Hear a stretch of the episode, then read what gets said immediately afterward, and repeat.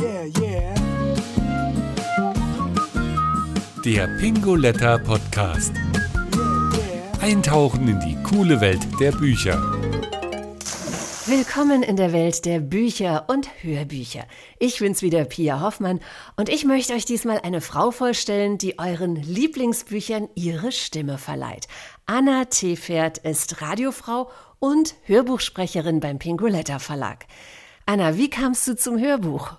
Vor 20 Jahren stand ich mit einem Radiokollegen an der Kaffeemaschine und ich bekam die klassische Frage gestellt, und wo siehst du dich so in fünf Jahren? Und dann habe ich gesagt, in fünf Jahren weiß ich nicht, aber ich möchte irgendwann mal Hörbücher sprechen.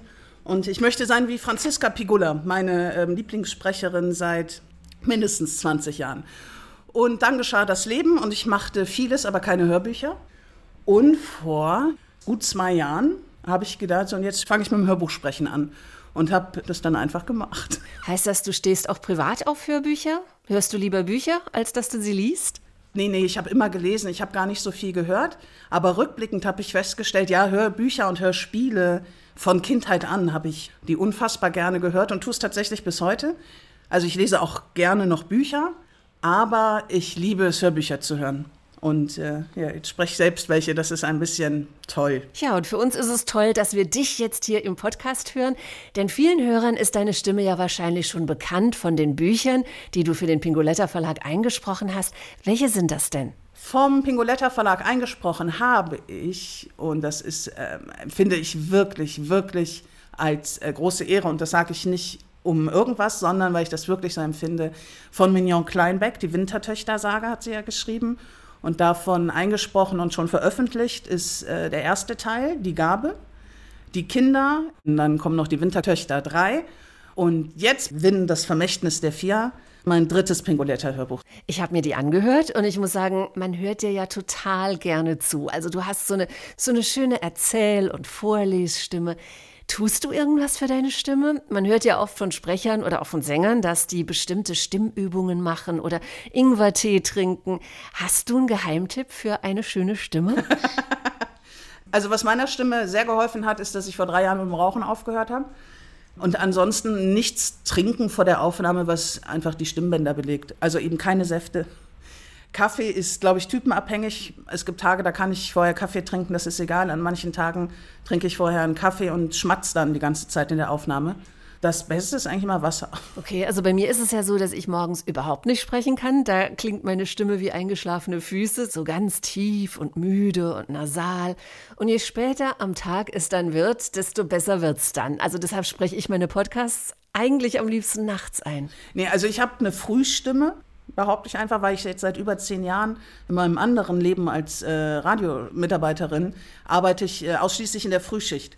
Das heißt, wird meine Stimme erst am Nachmittag aufwachen, wäre das nicht so gut. Morgens im Auto auf dem Weg zur Arbeit summe ich sehr viel, weil das Summen äh, die Stimmbänder stimuliert und schon mal so ein bisschen aufwacht. Dann gibt es Übungen, da bist du dann froh, dass dir nachts um fünf keiner ins Auto guckt, weil man dabei wirklich selten dämlich aussieht.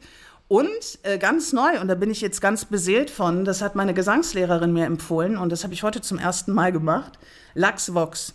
Du nimmst irgendwie so eine 05er Flasche, machst ein bisschen Wasser rein, dann gibt es so spezielle ähm, Lachsvox-Schläuche, kannst aber auch welche aus dem Baumarkt nehmen und dann pustest du quasi dann in diesen Schlauch rein und durch das Vakuum, was dann entsteht, das ist super für die Stimmbänder. Und das habe ich heute Morgen tatsächlich zum ersten Mal ausprobiert. Und jetzt möchte ich eigentlich den ganzen Tag mit dieser Flasche und diesem Schlauch rumrennen. Meine Stimme nach dem Aufstehen war auch müde. Dann habe ich dieses ähm, Lachsbox gemacht und dachte, jetzt möchte ich einfach singen. Tu dir keinen Zwang an, wenn du gerne singen möchtest, kannst du auch ein Buch singen. Vielleicht bringt der Pingoletta Verlag ja auch mal ein Singbuch raus. singen können ist sicher keine Voraussetzung für eine Hörbuchsprecherin, aber es gibt ja bestimmt Dinge, die man können muss, um Hörbuchsprecher zu sein. Welche Talente braucht man da? Ich glaube, ganz plump gesagt, sprechen können ist sehr hilfreich. Konzentrierteres Sprechen, pointierteres Sprechen, eine äh, klare Aussprache und ich glaube, es ist von Vorteil, wenn man so ein bisschen gerne spielt, also mit der Stimme spielt und sich Charaktere auch vorstellen kann, um Stimmung dann rüberzubringen, sollte man so seine Stimme ein bisschen kennen und äh, wissen, was man damit machen kann. Und dann geht's los. Ja, aber ich glaube, da gehört schon noch einiges mehr dazu. Du brauchst ja sicher auch ein Studio, oder?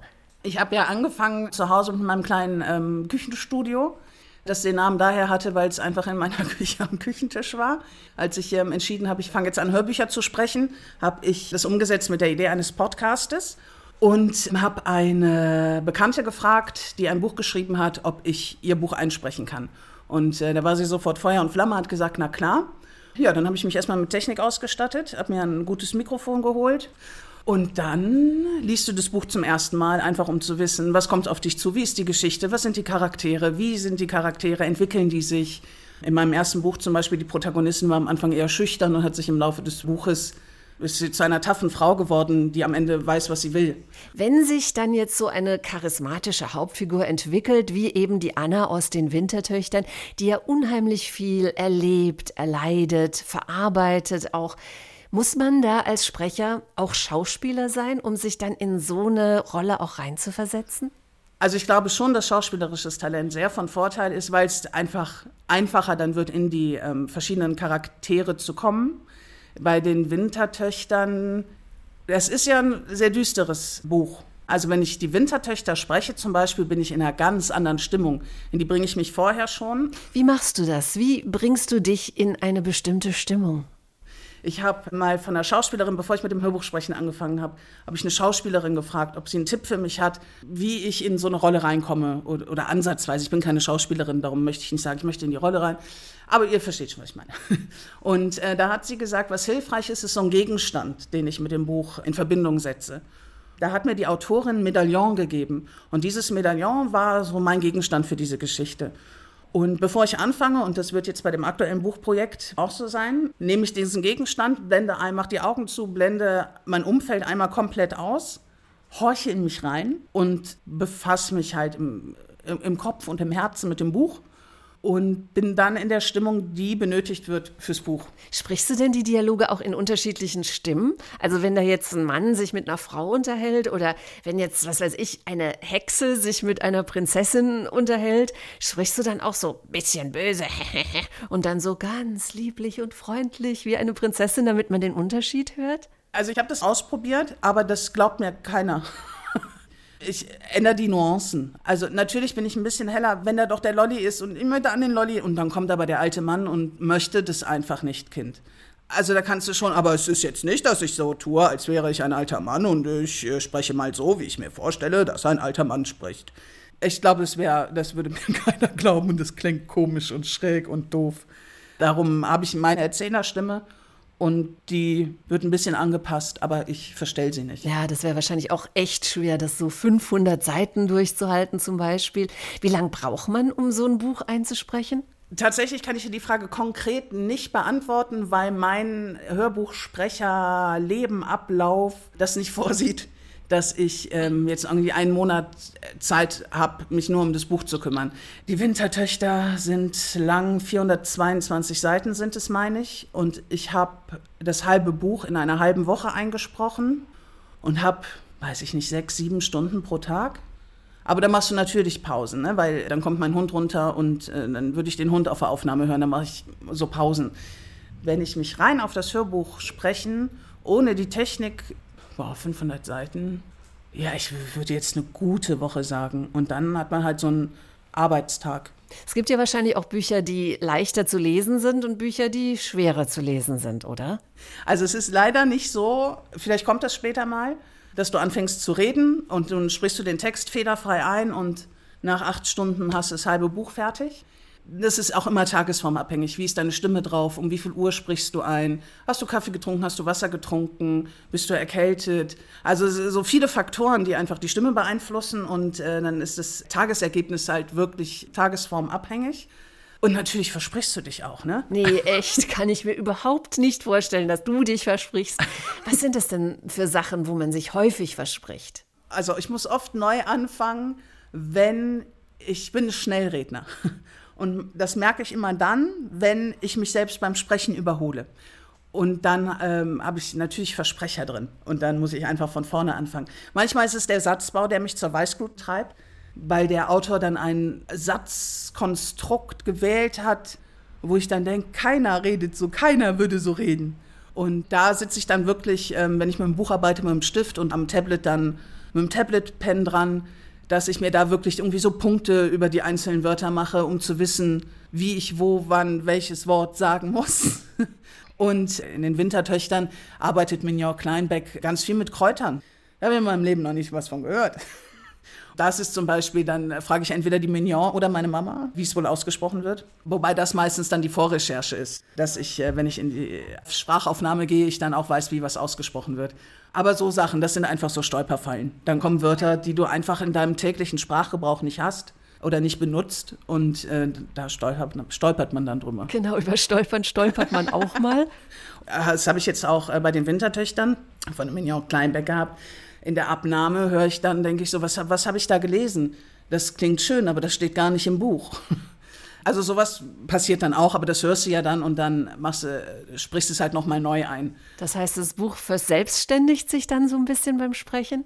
Ja, manchmal. Ich glaube, das ist einfach, weil natürlich der Autor mit anderen Worten arbeitet, als ich, der Mensch Anna, sie benutze. Und ich glaube, dann mache ich automatisch, bilde ich dann einen Satz, wie, wie ich ihn sprechen würde.